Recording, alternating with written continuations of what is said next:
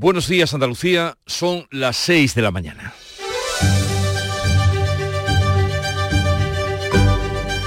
Despierta tu mente, descubre la realidad. En Canal Sur Radio, La mañana de Andalucía con Jesús Vigorra.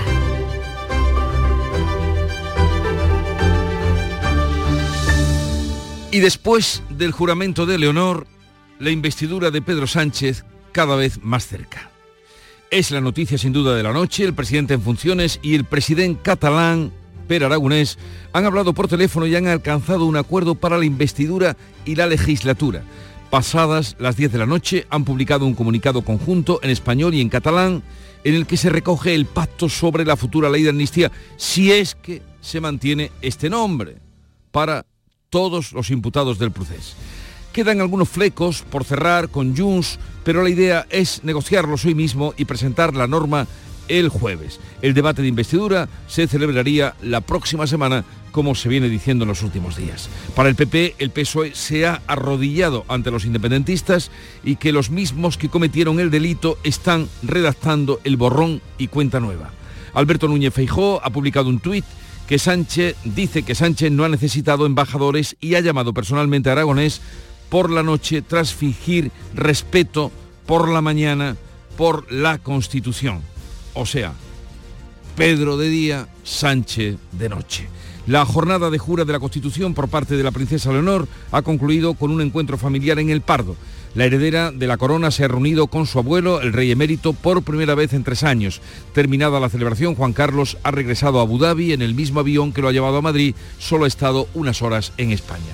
Es 1 de noviembre, Día de Todos los Santos y festivo nacional. Una jornada para visitar los cementerios, adecentar las tumbas y llevar flores a los difuntos o simplemente quedarse un ratito más en la cama y al levantarse tomar chocolate con churros. O sea, lo corriente en un día de fiesta.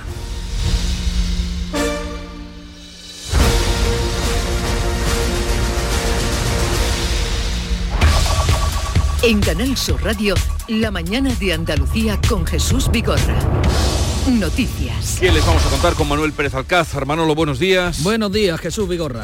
Vamos a ello, pero antes el tiempo que tenemos para hoy. Estrenaremos noviembre, lo hacemos con cielos despejados por la mañana y cubiertos por la tarde en el tercio norte, donde no se descartan algunas lluvias débiles. Suben las temperaturas, las máximas van a oscilar entre los 20 grados de Almería, Granada y Jaén y los 25 de Málaga. Los vientos van a soplar flojos del oeste, más intensos en el litoral mediterráneo y en el área del estrecho. La princesa de Asturias juró la Constitución y ya puede suceder a su padre en caso de necesidad sin pasar por una regencia. El Congreso y el Palacio Real han vivido una jornada histórica. El hemiciclo ha dedicado un cerrado aplauso de cuatro minutos a doña Leonor, que ha jurado la Constitución sobre el mismo ejemplar y con la misma fórmula que empleó su padre. Juro desempeñar fielmente mis funciones, guardar y hacer guardar la Constitución y las leyes respetar los derechos de los ciudadanos y de las comunidades autónomas y fidelidad al rey. En su primer discurso como heredera del trono ha pedido la confianza del pueblo español. Les pido que confíen en mí, como yo tengo puesta toda mi confianza en el futuro de nuestra nación, en el futuro de España. Felipe VI ha marcado el camino a doña Leonor y ha dicho a su hija que va a contar con el apoyo de su familia y de los españoles. No estarás sola en tu camino. En tu familia encontrarás el necesario apoyo más personal y el conjunto de los españoles a los que te debes sabrá reconocer tu entrega y dedicación con su aliento y su afecto. Pedro Sánchez ha mostrado el apoyo y la lealtad de su gobierno con la heredera del trono. Contad, Alteza, con la lealtad, el respeto y el afecto del gobierno. Tras los actos institucionales y en el Congreso, doña Leonor ha recibido los honores y el calor de los ciudadanos. Por la noche ha celebrado su cumpleaños en un acto familiar al que han asistido sus abuelos, los reyes eméritos. Juan Carlos I ya ha regresado a Abu Dhabi. Pedro Sánchez, como acaban de escucharle, ha mostrado a la princesa la lealtad de su gobierno, pero su ministra Ione Belarra va por libre y asegura que trabajará para que Leonor no reine. Tres ministros se han ausentado del acto institucional, Alberto Garzón de Izquierda Unida y las ministras de Podemos, Irene Montero e Ione Belarra. Su ausencia no se ha evidenciado porque el Congreso ha retirado sus sillones. Belarra advierte de que va a trabajar para que Leonor no llegue a ser reina. Nosotras precisamente estamos trabajando y vamos a trabajar para que eso nunca pase Tampoco han asistido al Congreso los presidentes del País Vasco y Cataluña y los seis partidos socios de la futura investidura de Pedro Sánchez. El presidente de la Junta, Juanma Moreno, lo considera un disparate. Creo que tenemos que parar esta disparatada situación que se está viviendo en España como consecuencia de la ambición personal de Sánchez. En un comunicado, Esquerra, Bildu y BNG han acusado a la monarquía de ser la expresión máxima de la desigualdad, los privilegios y la impunidad frente al resto de ciudadanos. Y tras el día histórico, fiesta nacional, jura de la Constitución, ahora la investidura. Pedro A. Sánchez y Pere Aragonés, los dos Pedros, cierran un acuerdo que extiende la amnistía a los investigados por los altercados tras el juicio del 1 de octubre. El pacto con Esquerra y la foto en Bruselas con Puigdemont allanan la investidura para la próxima semana. Sánchez y Aragonés han cerrado el acuerdo en una conversación telefónica tras la jura de la princesa Leonor. Los republicanos han conseguido que la amnistía también incluya a los investigados por terrorismo en las causas relativas a Tsunami Democratic y a los CDR que afectan directamente a la secretaria general de Esquerra, a Marta Rovira, fugada en Suiza. Tras el acuerdo con Esquerra y el pacto con Puigdemont en Bruselas, el PSOE y sus socios van a registrar una proposición de ley para la amnistía antes de la investidura para cumplir así la exigencia de Puigdemont. Según El Mundo, ha habido hasta ocho encuentros entre socialistas y Puigdemont en Francia y Bruselas, en los que han participado los ministros Bolaños y Montero. En el seno del PSOE, el expresidente Felipe González ha criticado la reunión con Puigdemont. ¿Usted se hubiese hecho esa foto? ¿Por qué me toma?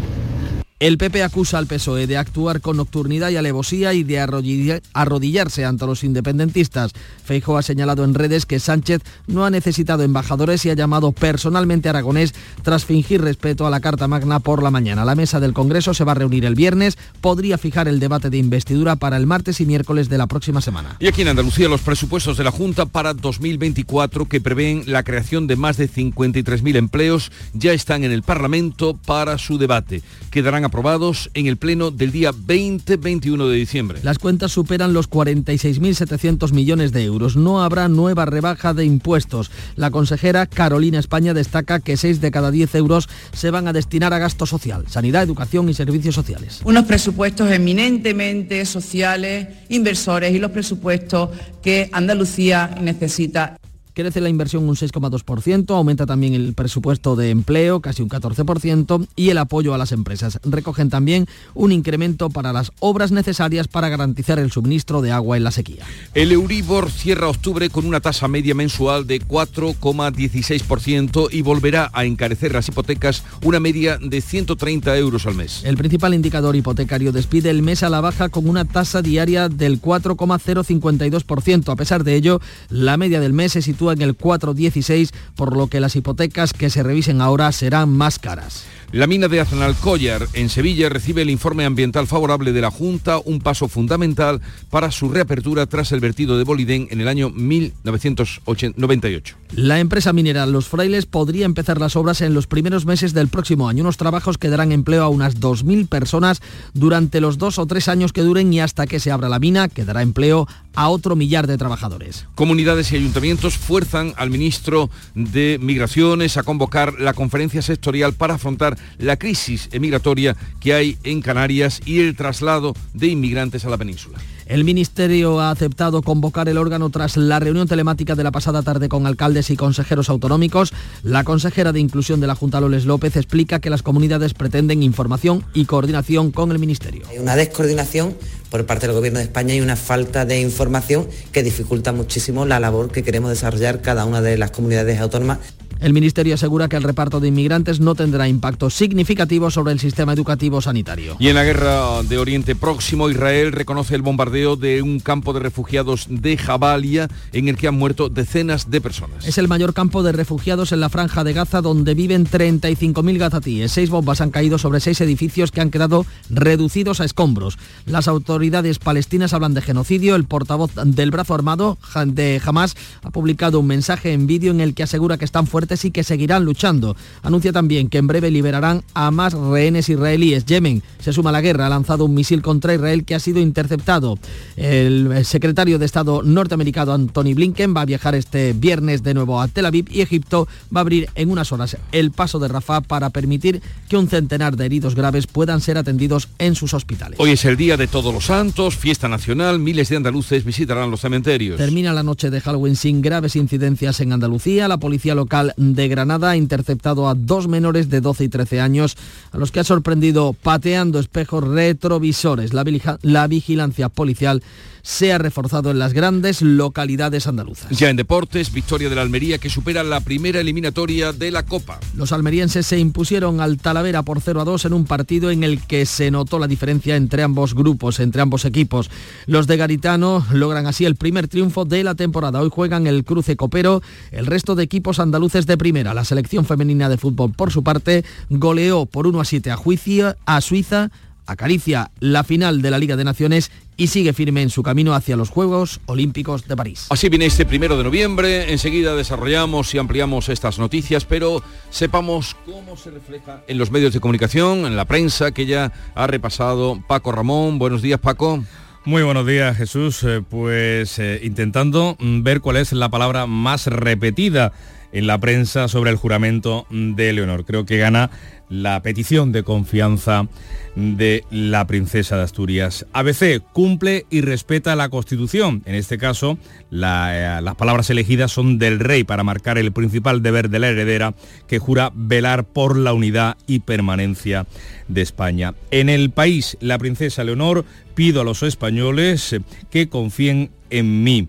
También hay otros asuntos, la, portada de la ABC monográfica, hay otros asuntos en el país, ese acuerdo de PSOE y Esquerra, de la ley de amnistía que encarrila la investidura, también el bombardeo israelí que causa una matanza en un campo de refugiados. En el mundo, las palabras destacadas del discurso de Leonor, tengo toda mi confianza en el futuro mm, de España.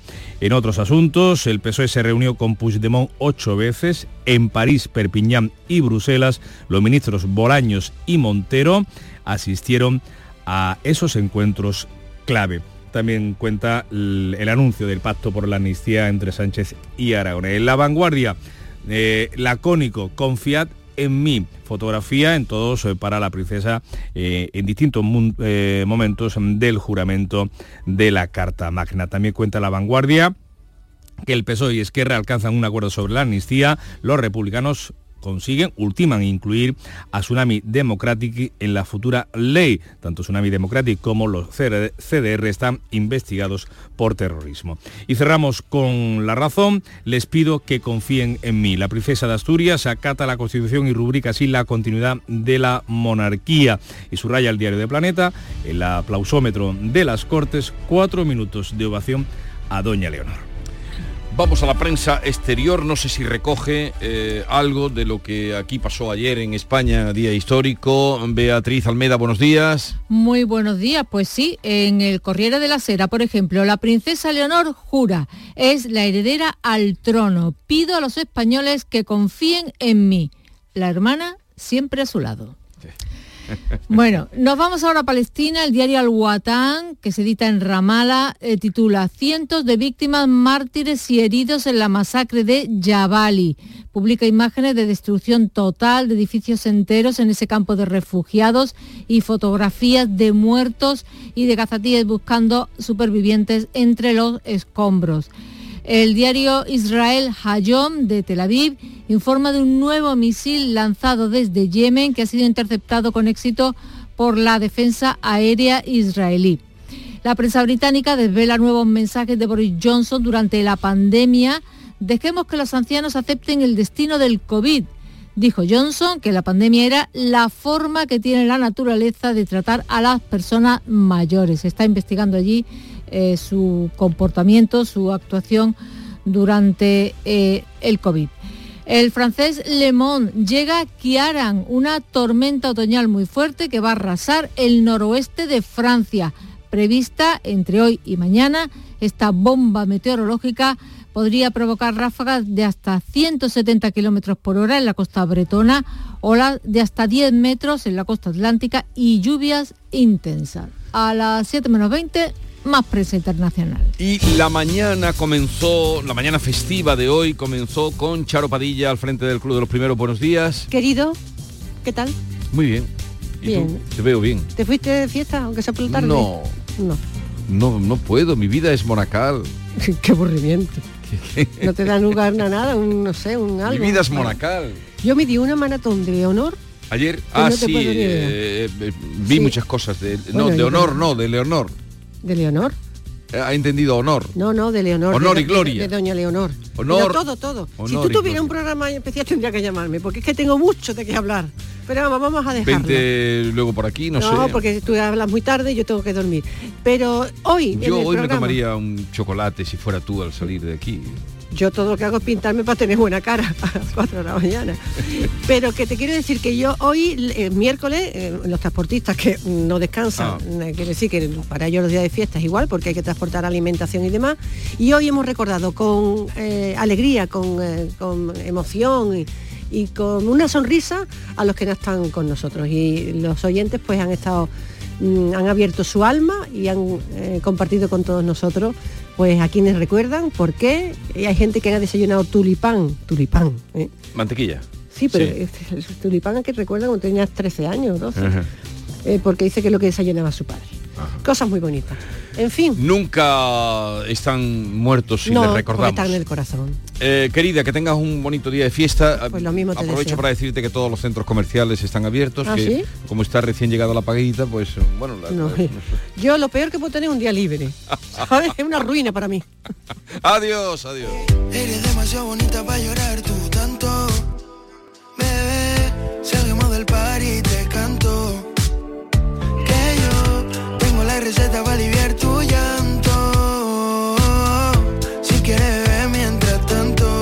vámonos a la playa.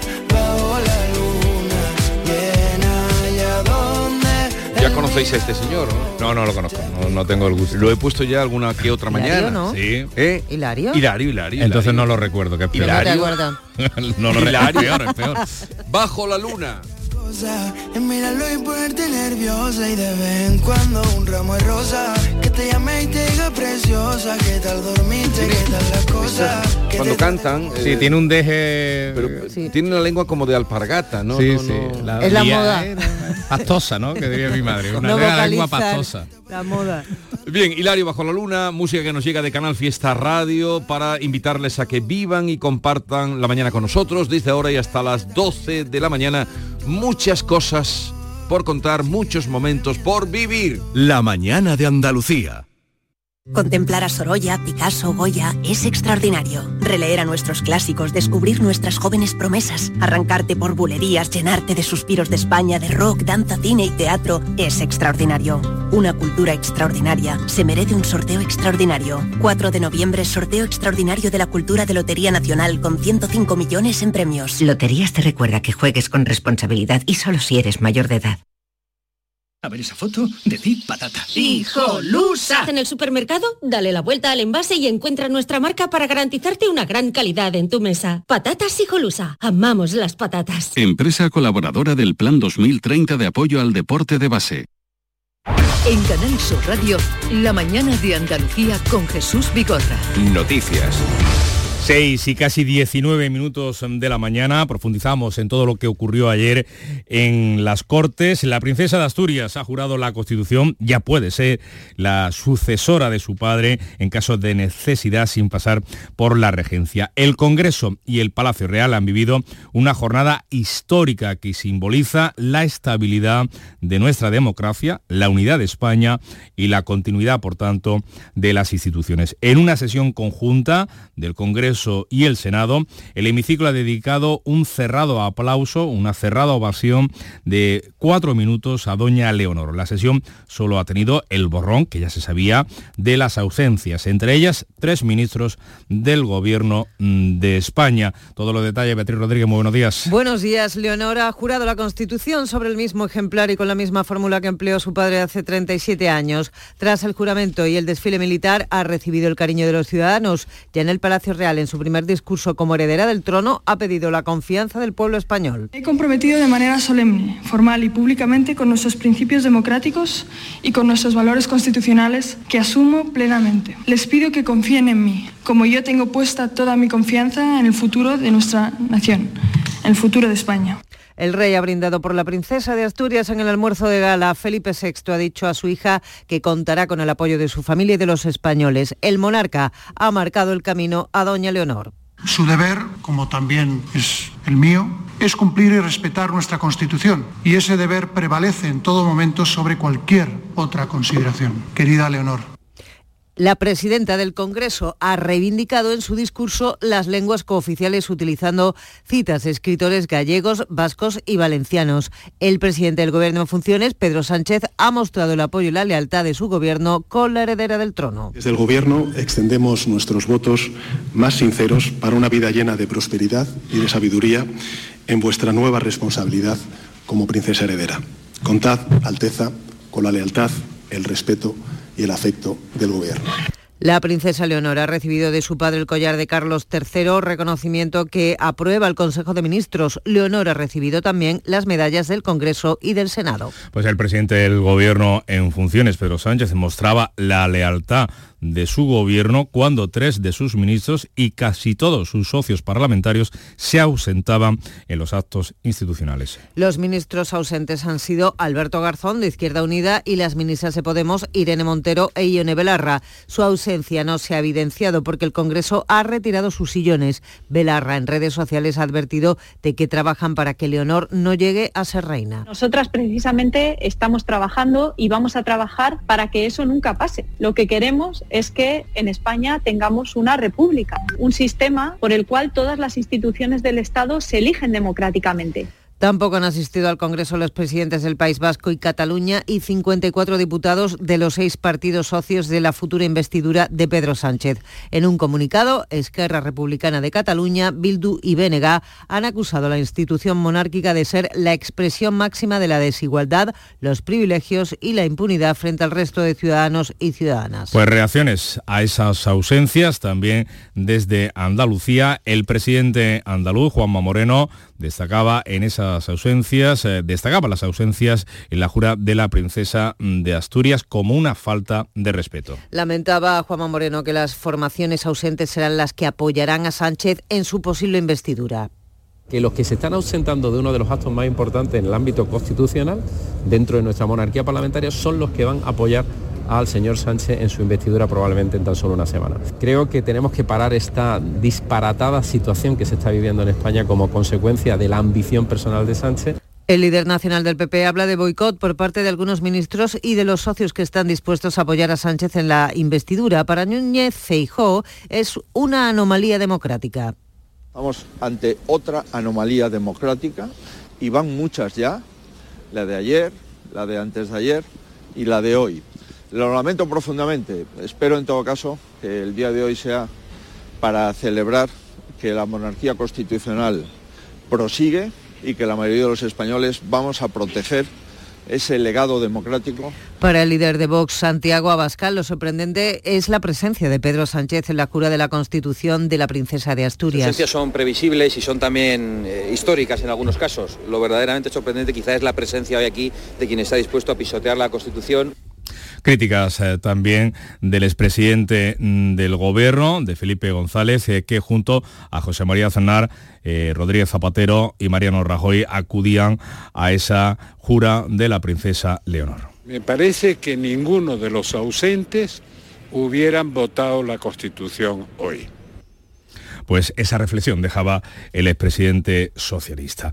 18 cumpleaños de la princesa Leonor, que ha propiciado el primer encuentro también de la familia Borbón, después de cinco años, en una celebración privada que congregaba anoche a la familia real, a los reyes, Juan Carlos y Sofía, los reyes eméritos, a las infantas, Elena y Cristina, y algunos de sus hijos y otros familiares y amigos. El Palacio del Pardo ha sido el escenario de este festejo que cerraba una jornada histórica para la heredera de la corona de España. Además del reencuentro de toda la familia, es la primera vez que Leonor de Borbón se ve con su abuelo, con el rey Juan Carlos, em, desde que se fue a vivir a Abu Dhabi. Jornada histórica en la que no han faltado anécdotas y detalles eh, que no han pasado desapercibidos. La ropa ha dado para muchos comentarios por los muchos guiños que escondía, por el simbolismo. Guillermo Polo. Muchos halagos para el traje sastre blanco y hecho a medida que lucía la princesa de Asturias y que era muy parecido al que eligió su madre en la pedida de mano con el entonces príncipe de Asturias en el año 2003. La reina, por su parte, rescató un vestido de cóctel de Carolina Herrera en color azul, el tono que refleja el escudo de armas de Leonor. Muchos comentarios también para el vestido corto de gasa de la infanta Sofía de 1.800 euros, que resultó demasiado veraniego para la ocasión. Por cierto, la infanta casi se equivoca de asiento en el Congreso y fue la propia princesa la que sutilmente la corrigió. Allí se vivió una larguísima salva de aplausos de cuatro minutos por parte de senadores y diputados, que no fue a más por la intervención de la presidenta de la Cámara. Alteza, enhorabuena y felicidades por su mayoría de edad. Se levanta la sesión. Llamó la atención la seriedad de la reina Leticia. Destacó en su papel de madre, como cuando colocó la cola de doña Leonor durante la imposición de las medallas del Congreso y el Senado. Pero para rotura de protocolo, la que protagonizó la familia real al completo al salir a saludar a la multitud desde un balcón del Palacio Real tras el almuerzo de homenaje. Pues la princesa Leonor no es la única heredera en una monarquía europea. En este momento le acompañan otras tres sucesoras, dos jóvenes eh, como ella, solteras y en etapa de formación. Son las princesas de Países Bajos, Bélgica y Suecia. Marilo Rico. En Europa hay 10 monarquías y actualmente solo reina una mujer en todas ellas, la reina Margarita en Dinamarca. El resto de tronos europeos están ocupados por hombres. Pero esta situación va a cambiar porque tras la jura de hoy de Leonor ya son cuatro las mujeres oficialmente herederas en Europa. La de más edad, de 46 años, es Victoria de Suecia. Tiene estudios universitarios de ciencias políticas e historia, formación militar, está casada y tiene dos hijos. En el año 1997, Victoria fue centro de interés al reconocer que padecía anorexia, enfermedad que ya ha superado. Acompaña también a Leonor en su camino al reinado Isabel de Brabante en Bélgica, que tiene ahora 22 años y guarda bastante parecido con la princesa de Asturias. Estudia también historia y política en la Universidad de Oxford y tiene formación militar. Será la primera reina en la historia de Bélgica. Por último, la sucesora al trono de Países Bajos es Amalia de Orange, que cumple en diciembre 20 años. Estudia un grado de tres años que incluye política, psicología, derecho y economía en la Universidad de Ámsterdam. Por amenazas de secuestro y muerte tuvo que alejarse de la vida pública y recibir atención psicológica. Ante los rumores sobre su orientación sexual, el gobierno neerlandés ha aprobado que los herederos al trono del país podrán contraer matrimonio con personas de su mismo género.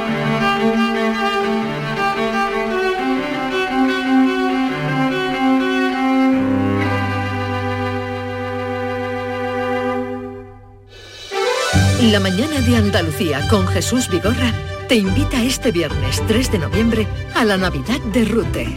Conoce todo lo que Rute puede ofrecerte en esta Navidad. Descubre la magia y el encanto de un pueblo que está cerca de ti. Un pueblo que está en el corazón de Andalucía. La mañana de Andalucía con Jesús Vigorra. Este viernes 3 de noviembre, edición especial desde el Museo del Azúcar de la Flor de Rute, el pueblo de la Navidad con la colaboración del Ayuntamiento de Rute. Y vamos con los deportes, con la Copa del Rey. Antonio Camaño, buenos días. Hola, ¿qué tal? Muy buenos días. El Almería superó la primera eliminatoria de Copa en su enfrentamiento ante el Talavera 0-2 en un partido donde las diferencias entre los dos equipos se dejó notar desde el inicio del partido. Los de Garitano con este triunfo consiguen su primera victoria de la temporada, ya que en Liga aún no saben lo que es disfrutar de una victoria. Isco, Guido, Claudio Bravo, Pesela y Ayose no estarán hoy ante el Hernán Cortés. El técnico Pellegrini va a hacer cambios y ha decidido dar descanso a alguno de los eh, que más minutos tienen en sus piernas, por lo que el equipo titular que dispute la primera eliminatoria de Copa tendrá ausencias destacadas y habrá muchas rotaciones. Y en el Sevilla tampoco va a estar Sergio Ramos, está lesionado, al igual que muchos de los jugadores eh, como Jesús Nava se han quedado en Sevilla para enfrentarse al Club Deportivo Quintana. De todas formas, Sergio Ramos, veremos a ver cómo evoluciona su lesión, pero podría incluso perderse el partido ante el Betis dentro de dos semanas. Y el Cádiz también va a jugar este mediodía un partido copero con mucho en juego ante del Badalona Futur. Cayó eliminado la pasada temporada en la primera eliminatoria, así que su entrenador Sergio González, con rotaciones y con los menos habituales, pero quiere dar una buena versión en esta eliminatoria de la Copa del Rey. Y el Zurich Maratón de Sevilla 2024, que se va a celebrar el próximo 18 de febrero, ha sido elegido por la Federación Española de Atletismo para ser el campeonato de España y además se logrará la clasificación directa para los Juegos Olímpicos de París en el año 2024. Y para terminar, la selección española femenina ganó a Suiza 1-7 en un partido de la Liga de Naciones en las que las de Monse Tomé fueron muy superiores durante los 90 minutos.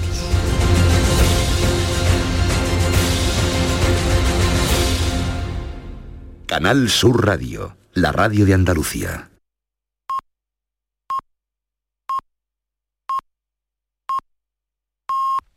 Andalucía son ya las seis y media de la mañana. La mañana de Andalucía con Jesús Vigorra. Y a esta hora de la mañana, con Bea Rodríguez, vamos a dar cuenta en titulares de las noticias más destacadas que les estamos contando. Doña Leonor jura la Constitución y pide confianza a los españoles. La heredera de la corona manifiesta su esperanza en el futuro de España y se compromete a defender la nación. El rey le exhorta a trabajar por la democracia y la libertad. Las Cortes arropan a la princesa en una sesión histórica con la ausencia de tres ministros. Pedro Sánchez y Pedro Aragonés pactan por teléfono la ley de amnistía. Tras la jura de Leonor, PSOE y Esquerra Republicana de Cataluña anuncian un acuerdo que incluye a los CDR y Tsunami Democratic investigados por terrorismo. El texto evitará cualquier consideración sobre la ilegalidad de convocar un referéndum en Cataluña. El PP acusa al presidente del gobierno en funciones de actuar con nocturnidad y alevosía. Los presupuestos de la Junta de Andalucía van a dedicar más del 60% a gasto social. El gobierno andaluz no incluye nuevas bajadas de impuestos, estima un crecimiento económico del 2% y la creación de más de 50.000 empleos en 2024. El Parlamento aprobará las cuentas en el Pleno del 20 al 21, del 20 y 21 de diciembre. Las hipotecas vuelven a subir en octubre con el Euribor en el 4,16%. El principal indicador del mercado hipotecario despide el mes a la baja, pero volverá a encarecer las hipotecas. Un préstamo tipo de 150.000 euros a 25 años supondrá un encarecimiento de la cuota mensual de 130 euros. 1 de noviembre, Día de Todos los Santos, miles de andaluces visitan hoy los cementerios. Terminan la noche de Halloween sin graves incidencias en Andalucía. La policía local de Granada ha interceptado a dos menores de 12 y 13 años a los que ha sorprendido pateando espejos retrovisores. La vigilancia policial se ha reforzado en las grandes localidades andaluzas. Y en cuanto al tiempo para hoy... Noviembre se estrena con cielos despejados por la mañana y cubiertos por la tarde en el tercio norte, donde no se descartan algunas lluvias débiles. Suben las temperaturas, las máximas van a oscilar entre los 20 de Almería, Granada y Jaén y los 25 de Málaga. Soplarán vientos flojos del oeste, más intensos en el litoral mediterráneo y área del estrecho. Ya lo hemos dicho, es el Día de Todos los Santos, ustedes lo saben porque por eso no les ha sonado el despertador esta mañana. Eh, se honra a los santos conocidos y a los desconocidos y esto esta tradición de celebrar el Día de Todos los Santos se remonta al año 835, cuando el Papa Gregorio IV proclamó esta fiesta con el objetivo de eliminar las celebraciones paganas, o sea, casi como siempre. Eh, mimetizándose claro, casi como con el siempre, paganismo siempre. bendiciendo eh, lo que era pagano, pues digo, se acabó aquí, eh, Día de Todos los Santos. Y tal día como hoy, de 1929, la Catedral de Granada fue declarada Monumento Nacional. No sabemos si pusieron baldaquino o no. O si este es el órgano de la... Este es el excepcional. hombre, ¿Eh? hombre. No, Víctor no podía hacer menos. Pero ¿usted por quién me toma? no a mí, a Víctor de la Portilla. ¿Usted por quién toma a Víctor de la Portilla? Cinco palabras, ¿eh? Cinco palabras. ¿Y Para definirlo dice? todo. ¿Usted por quién me toma? Bueno, la catedral, maravillosa, Plaza de las Pasiegas, allí, que queda encajonada. Granada siempre merece una visita. Bien, eh, tal día como hoy, de 2003, hace justo 20 años, la Casa Real Española anunció el compromiso matrimonial del príncipe de Asturias. ¿A que en eso no habéis caído? No. Hay que ver, ¿eh? No Un cayó día- nadie ayer. Solo un día después. Un día, 20 años hace hoy, que eh, eh, fue Después de la eh, jura de la- un poco de la la, la- la- la- la semilla Que iba de- también con, con traje blanco, con la traje reina blanco, con Leticia. aquello, Muy ¿cómo, cómo se llamaba? Con cuello de... eh, sí, eh, Yo no sirvo para la Estáis crónica. decididos a amaros y respetaros mutuamente durante Felipe Borbón con la periodista Leticia Ortiz. Sí, eh, se puso muy de moda eh, aquel, aquel tipo de, de- de cuello. No me acuerdo de era me como un cáliz. ¿no? Que había como un- sí, sí, de tulipa o algo así. Eh, y la cita del día que tiene que ver la cita del día que tiene que ver con eh, lo que hoy tenemos todos en mente. La muerte es algo que no debemos temer, porque mientras somos, la muerte no es. Y cuando la muerte es, nosotros no somos. El Antonio Machado más filósofo. ¿eh? O sea que Sin muerte no hay vida. aplíquense el cuento, pero que está ahí cuando no hay que temerla porque mientras somos, la muerte no es. Y cuando la muerte es, nosotros somos idos. La mañana de Andalucía. Operación ahorro en Rapimueble. Remate final de precios. Apilable de salón 299 euros. Dormitorio de matrimonio 399 euros. Ahorra con Rapimueble, líder en precios, calidad y garantía. Y paga en 12 meses sin intereses. Más de 200 tiendas en toda España y en rapimueble.com. Mmm, los bocadillos de siempre, con un sabor y una textura inconfundibles. Pates la piara, más buenos que el pan.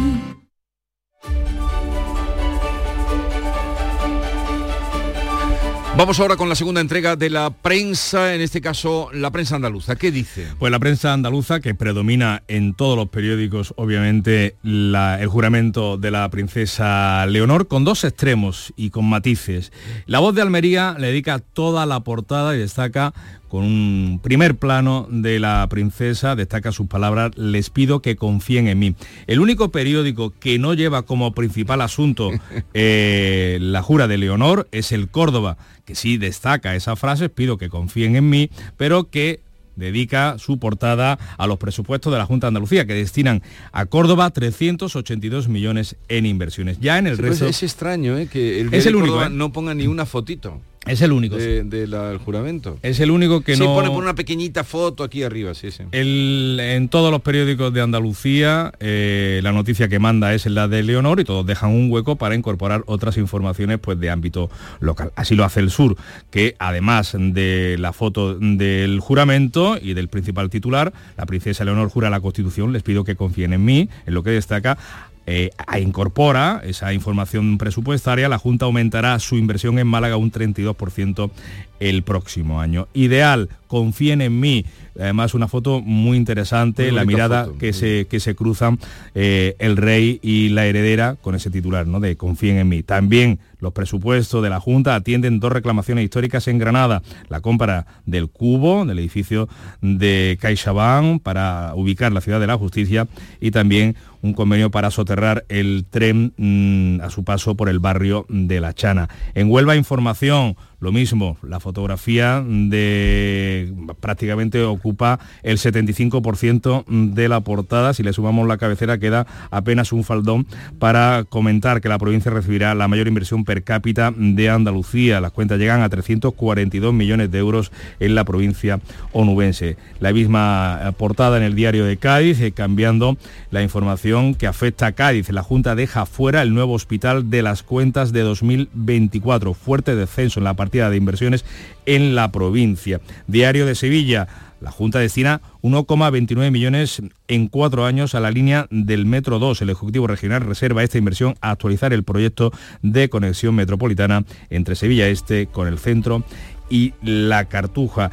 Y en Ideal de Jaén, en la misma portada que el de Granada, con la información presupuestaria de rigor. Jaén recibirá 320 millones de la Junta, aunque las grandes obras llegarán después. Todos, como te decía Jesús, em, destacando eh, la información de Leonor con ese apéndice de la información local. Vamos ahora con la prensa internacional y Beatriz Almeda, nueva masacre, como les venimos contando, en Gaza, que se refleja en todos los medios. Eso es. eh, Israel ataca la zona más densamente poblada de Gaza y mata a decenas. Lo leo en el New York Times. Israel argumenta que apuntaba a objetivos de Hamas y confirma que ha matado a uno de los cabecillas de los ataques del 7 de octubre. El diario palestino Falestín de Gaza dice pasillos abarrotados de heridos y operaciones sin anestesia en los hospitales. El italiano Il Fato Quotidiano dimite el director de Derechos Humanos de la ONU. El genocidio está ante nuestros ojos. Naciones Unidas es impotente. El hombre ha, ha dicho qué puedo hacer y y se ha ido. Y se ha ido. Pakistán ha ordenado la deportación de casi dos millones de afganos que se encuentran sin permiso en el país. Huyeron en 2021 tras la vuelta al poder de los talibanes y ahora han de marcharse. Leo en el Down, diario de Karachi. El gobierno aprieta el lazo alrededor de los inmigrantes mientras comienza la devolución. Se aplazan 24 horas las detenciones de los rezagados. ¿Y qué cuenta la prensa extranjera de la jura de la princesa, de nuestra princesa Leonor? Pues da buena cuenta de ella. En el Times, por ejemplo, la princesa Leonor de España presta juramento al cumplir 18 años. En el Guardian, eh, Leonor jura mientras los ministros republicanos boicotean la ceremonia. Hombre, tanto como boicotean. Pues mira, eso dice. Un poco exagerado, ¿no? Y en el Clarín argentino, la jura paralizó a todo el país y convalidó la monarquía parlamentaria que gobierna España. El Frankfurter Allgemeine Zeitung, periódico alemán, es eh, el más, eh, el más, como digamos, más distinto, más peculiar, ¿no? Y con un cierto sentido crítico. Dice, deber en lugar de fiesta. Se refiere a que en vez de festejar, de festejar su cumpleaños, pues la princesa prestó juramento a la Constitución española y estrechó cientos de manos de políticos, personalidades y sobre todo de muchos ancianos, dice. Solo se le permitió pronunciar la fórmula del juramento y lo que otros le habían escrito previamente. Raro. ahora, como se nota que no? manos sí que fueron más de mil, por lo menos, porque eh, solo en, de congresista fueron 600 y pico. Sí, pero eh, bueno, en fin. Raro, raro. No sé, que le querían haber dado que un poquito más de libertad, ¿no? Mm, supongo. ¿Qué político no lee lo que le escriben? un poquito particular. La tormenta Ciaran, que llegará mañana a Andalucía, va a pasar antes por varios países de Europa. En el caso de las Islas Británicas llueve sobre mojado, llevan allí un mes de agua continua con cinco muertos en el Reino Unido. El Guardian, advertencia de peligro para la vida. Carreteras, puentes y líneas ferroviarias pueden cerrarse y los trenes y aviones corren el riesgo de sufrir retrasos. El francés Le Figaro informa de los avisos rojos que tienen allí hoy. Darmanin, que es el ministro del Interior, invita a los franceses a no salir de sus casas durante la noche del miércoles al jueves. Y el Correo de la Mañana de Portugal pues también avisa de la entrada de esa depresión que avanza desde el Atlántico. A ellos les va a afectar en el norte, en el centro y en el archipiélago de Madeira. Tenemos noticia futbolística, victoria de España frente a Suiza. El Neues Sarker Zeitung, los, las suizas pierden claramente contra las campeonas del mundo de España por 1 a 7. A 7. el diario Blick las cosas no pueden seguir así. Y el Weiser Zeitung, el periódico de Basilea, Suiza sufre una derrota devastadora sin ninguna posibilidad contra las fuertes españolas en la Liga de Naciones Femeninas. Pues muy bien, enhorabuena a las eh, estas eh, jugadoras extraordinarias, campeonas del mundo. Sigue ahora la información en Canal Sur Radio. Llega Eurodreams, el nuevo juego que te permite renovar la ilusión de un gran premio cada mes. 20.000 euros al mes durante 30 años para cumplir tus sueños. Ser jugador de fútbol. Dueña de una cafetería con clases de yoga o retomar tu pasión por los coches antiguos. Eurodreams sortea 20.000 euros al mes durante 30 años y premios de 2.000 euros al mes durante 5 años. Elige en cada apuesta 6 números del primer bloque y un sueño. ¿Cuál es el primer sueño que vas a cumplir? Eurodreams. Renueva tu ilusión. Loterías te recuerda que juegues con responsabilidad y solo si eres mayor de edad. 12 son los equipos andaluces que juegan la Copa del Rey este miércoles 1 de noviembre. Betis, Sevilla, Cádiz, Málaga, Linares, Recre, Sanluqueño, Antequera, San Roque, Antoniano, Jaén y Marbella. Y todos cuentan en la gran jugada especial Copa del Rey de Canal Sur Radio. Síguenos desde las 3 de la tarde en una jornada repleta de fútbol. Contigo somos más Canal Sur Radio. Contigo somos más Andalucía. En Canal Sur Radio, la mañana de Andalucía con Jesús Bigorra. Noticias. 6 y 44 minutos de la mañana avanzamos eh, en el recorrido por las noticias que nos deja este día 1 de noviembre, fiesta eh, Día de Todos los Santos, también con novedades eh, políticas en la investidura, en el camino a la investidura de Pedro Sánchez, que ha cerrado con el presidente de la Generalitat de Cataluña un acuerdo sobre el contenido de la ley de amnistía. El pacto incluye a los investigados por los altercados tras el juicio del 1 de octubre un acuerdo con Esquerra, tras la foto también con Puigdemont en Bruselas, que allana, como decimos, el camino de Sánchez para quedarse en la Moncloa. Sánchez y Aragones han desbloqueado los últimos detalles en una conversación telefónica esta pasada tarde tras los actos de la jura de la princesa Leonor. El pacto no solo se limita al apoyo para la investidura, incluye medidas para desarrollar durante la legislatura también. Los republicanos han conseguido que la amnistía incluya a los investigados por terrorismo en las causas relativas a Tsunami Democratic y a los CDR, una causa que afecta directamente a la secretaria general de Esquerra, Marta Rovira, fugada a Suiza. El texto de esa ley no mencionaría en ningún caso una naturaleza delictiva del referéndum, como también exigían los republicanos. El PP acusa al PSOE de actuar con nocturnidad y alevosía y de arrodillarse ante los independentistas. Feijo ha señalado en redes que Sánchez no ha necesitado embajadores y ha llamado personalmente a Aragonés tras fingir respeto por la Carta Magna por la mañana. Pues el PSOE pretende así precipitar ya los acontecimientos, precipitar precipitar los acontecimientos, a la tercera bala vencida, para que la investidura de Pedro Sánchez se celebre ya la semana que viene. Antes, los socialistas, eso sí, van a registrar con sus socios una proposición de ley en la Cámara para la amnistía de los condenados por el proceso. Se pretende que el texto llegue al Congreso antes del debate de investidura para cumplir la exigencia que planteó Puigdemont previa a su apoyo a Sánchez. Se recurría a una proposición de ley como en la derogación de la sedición, un procedimiento que acorta el trámite parlamentario en este caso, la proposición la firmarían PSOE y Sumar y el resto de socios de la investidura, Junts per Catalunya, Esquerra, Bildu, PNV y el BNG. Desde el PSOE, la ex vicepresidenta Carmen Calvo lo ha justificado por la necesidad de formar gobierno. Lo que todo el mundo sabe, que tenemos la obligación de darle estabilidad a este país, de formar gobierno, de empezar a trabajar cuanto antes y eso pasa por lo que todo el mundo ya sabe, por acordar con otros que no piensan como nosotros ni nosotros como ellos. Por contra, críticas en el seno del PSOE por la foto con Puigdemont. El presidente manchego García Paje anticipa fotos peores. El expresidente Felipe González responde lacónico. ¿Usted se hubiese hecho esa foto? ¿Por qué me toma?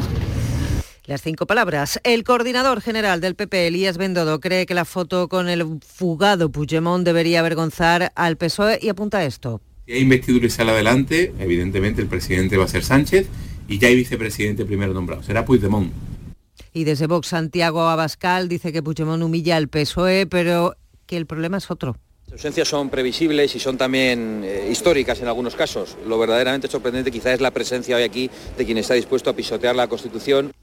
Pues la ejecutiva del PSOE en Andalucía también respalda ese acuerdo de gobierno y llama a la militancia a la participación en la consulta que está abierta. Hablamos así de asuntos eh, andaluces, de los presupuestos de la Junta para el año que viene, que ya están en el Parlamento para su debate. Van a quedar aprobados en el Pleno de los próximos días 20 y 21 de diciembre. Prevén la creación de más de 50.000 puestos de trabajo, un crecimiento económico del 2% y no recoge una nueva bajada de impuestos. La consejera de Hacienda ha presentado esos números, más de 46.750 millones de euros, de los cuales más del 60% va a ir destinado a gasto social. Inmaculada Carrasco. 62 de cada 100 euros serán para sanidad, educación, dependencia, servicios sociales y vivienda.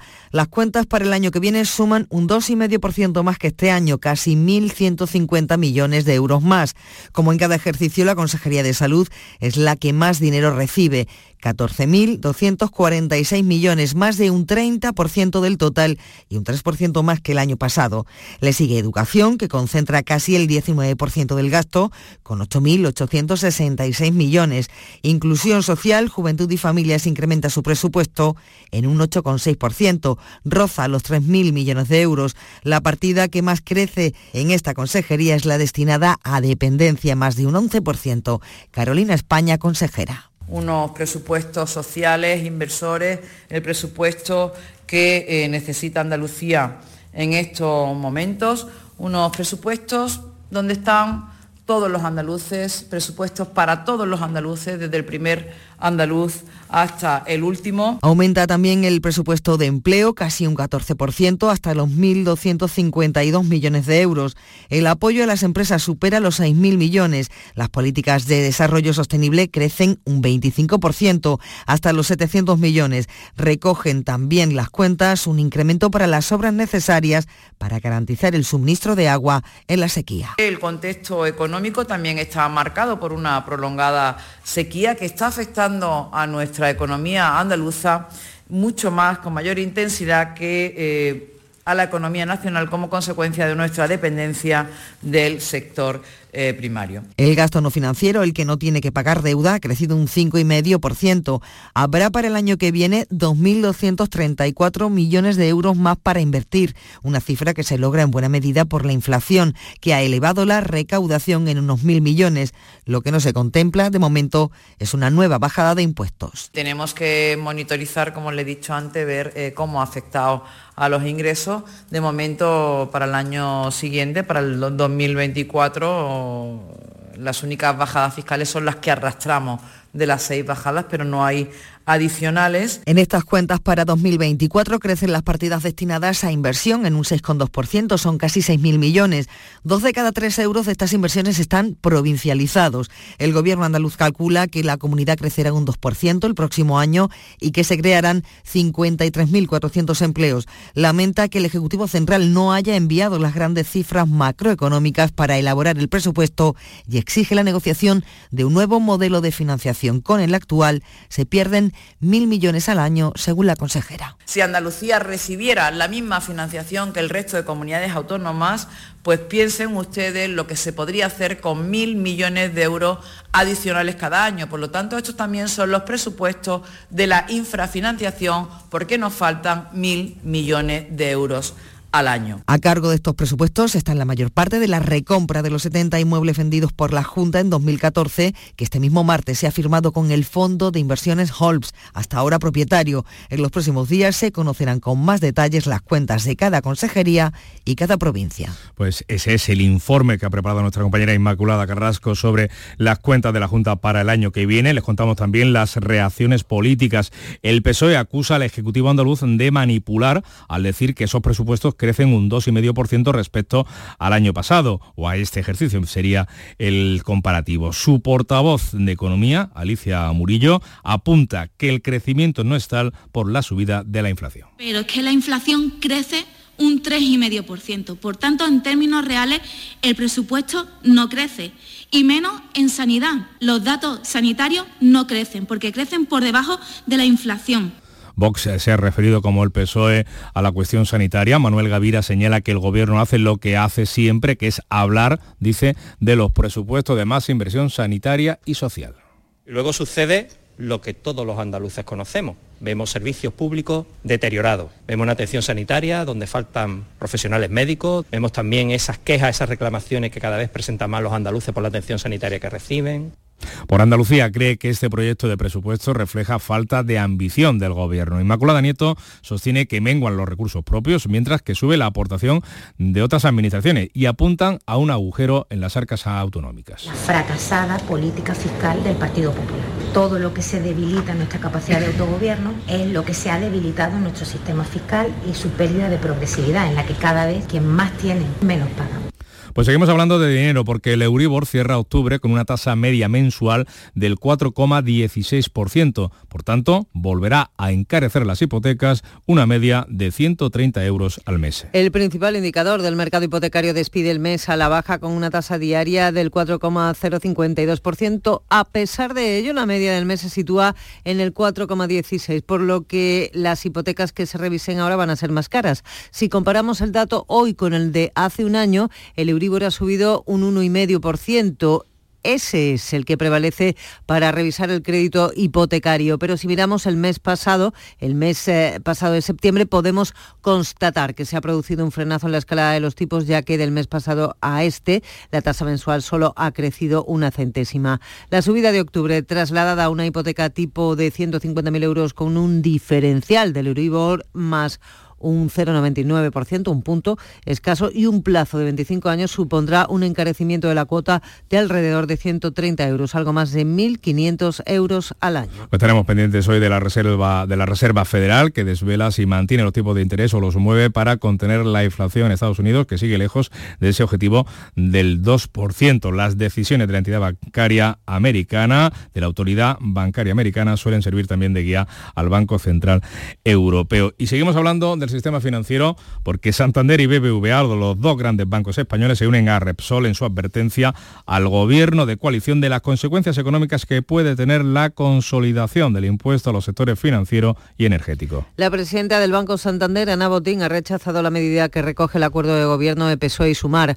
Botín, en una charla durante la inauguración de la Conferencia Internacional de Banca organizada por eh, el banco, propiamente dicho, ha subrayado que es necesario pagar impuestos, pero que si se paga además, la gente se va.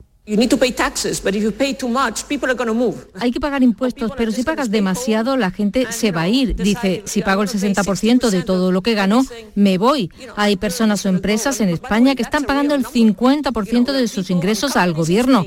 Eso es realmente una falta de incentivos.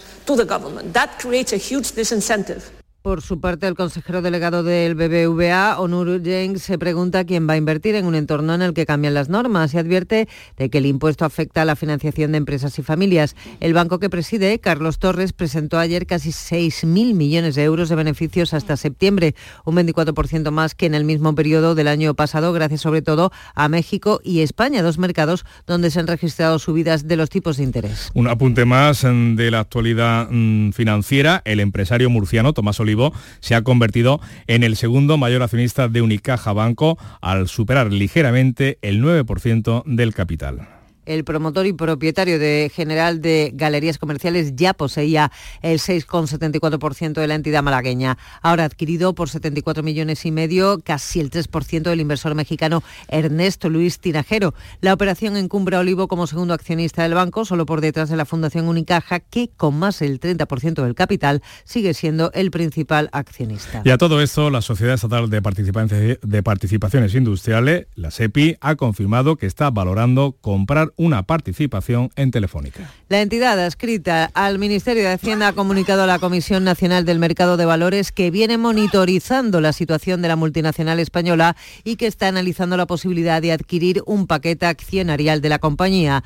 Con este movimiento, el Gobierno en funciones trata de preservar los intereses nacionales. La operadora que preside José María Álvarez Pelete, tras el desembarco del grupo saudí STC, que el pasado mes de septiembre anunciaba que había adquirido casi el 10% de Telefónica, un 4,9 en acciones y un 5 en derivados financieros, si bien la operación está pendiente de su aprobación por el Ejecutivo. Pues eh, no es este el único movimiento en el sector de las telecomunicaciones en España. El fondo británico Cegona ha adquirido el 100% del negocio de Vodafone en España por 5.000 millones de euros, una operación que también necesitará del visto bueno del gobierno. Les hablamos ahora de inmigración, comunidades y ayuntamientos van a reforzar al ministro a convocar, van a forzar al ministro a convocar la conferencia sectorial para afrontar la crisis migratoria en Canarias y del posterior traslado y reparto de inmigrantes a la península. El ministro ha aceptado convocar el órgano tras la reunión telemática la pasada tarde con alcaldes y consejeros autonómicos. Las comunidades pretenden que en la conferencia mejore tanto la información como la coordinación entre el Ministerio del Interior y las administraciones locales y autonómicas a la hora de asistir a los inmigrantes que siguen llegando a Canarias. La consejera de Inclusión Social de la Junta, Loles López, ha expresado su voluntad de colaborar para solventar la crisis migratoria. Pero también ha quedado claramente puesto de manifiesto por parte del conjunto de los intervinientes que hay una descoordinación por parte del Gobierno de España y una falta de información que dificulta muchísimo la labor que queremos desarrollar cada una de las comunidades autónomas en beneficio de los inmigrantes. Así que hemos vuelto a solicitar la convocatoria de la conferencia sectorial y esperamos que con carácter de, de urgencia perdón, esta se convoque. Migraciones notificará a los alcaldes si algunos acogidos deciden empadronarse y requieren servicios municipales. El ministro Escriba insiste en el argumento de que las estancias de esa primera acogida son muy cortas y que solo requieren de refuerzo para los servicios que presta la Administración Central. Son personas cuya estancia media en nuestro sistema de acogida sube ligeramente el mes y muy pocos de ellos se quedan en los sitios donde llegan. Por lo tanto, no hay una necesidad, en general, pensamos nosotros, de reforzar otros servicios que no sean los de nuestra propia acogida.